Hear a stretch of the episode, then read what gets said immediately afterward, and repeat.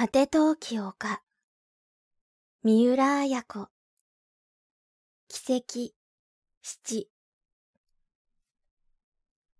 風呂に入り不与の心尽くしの有言を終え金井が帰っていった。金井の乗ったタクシーが夕闇の中を走り去った途端不意にかや子が声を立てて笑った。ぎょっとするような笑い声だった。どうしたのかやっちゃん。不与が驚いていった。答えずにかや子はゲラゲラと笑いながら家の中に入っていく。今に戻ったかや子はソファーに転げて笑った。まあ、何がそんなにおかしいの？不与も思わず笑いながら言った。あははおかしいおかしくておかしくて黙ってあきこはデザートのプリンの器を片付け始めた。が、かや子の笑いに不快になっているのは、かすかに潜めた眉根でわかる。そのあき子の顔を見ながら、かや子はもう一度笑った。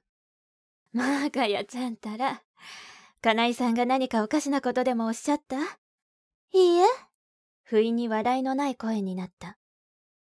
じゃあ何がおかしいのかやちゃん？聞きたい？聞きたいですよ、そりゃ。穏やかに不与はかや子を見た。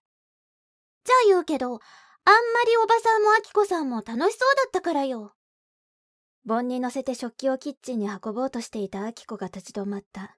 が、そのまま運んでいく。あら、私たちが楽しそうにしているのが、そんなにおかしかったの？どうして？そりゃおかしいわよ。かや子はソファーに座って足を大きく組む。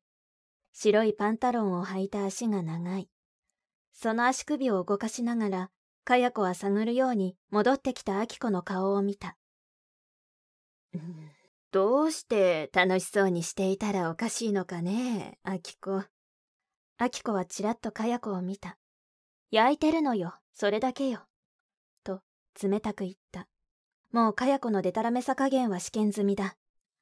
金井にキスを迫ったくせに、金井がキスを迫ったと、かや子は前に言っていた。だが、小山田仁はその現場を見ていて、それがかや子のデタラメであることを証明してくれたのだ。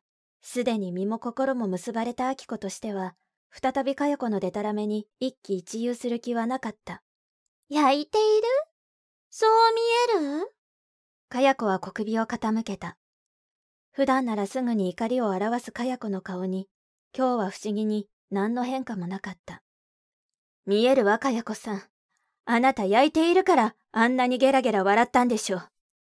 あきこ、そんなことを言ってはいけませんよ。いいのよ、おばさん。言わせてあげなさいよ。焼いてると思われても私はいいのよ。あんな男とでも結構幸せになれるのかと思ったら、私おかしくて仕方ないんだから。パンタロンのポケットから、かや子は何やらゴワゴワとした紙切れを出した。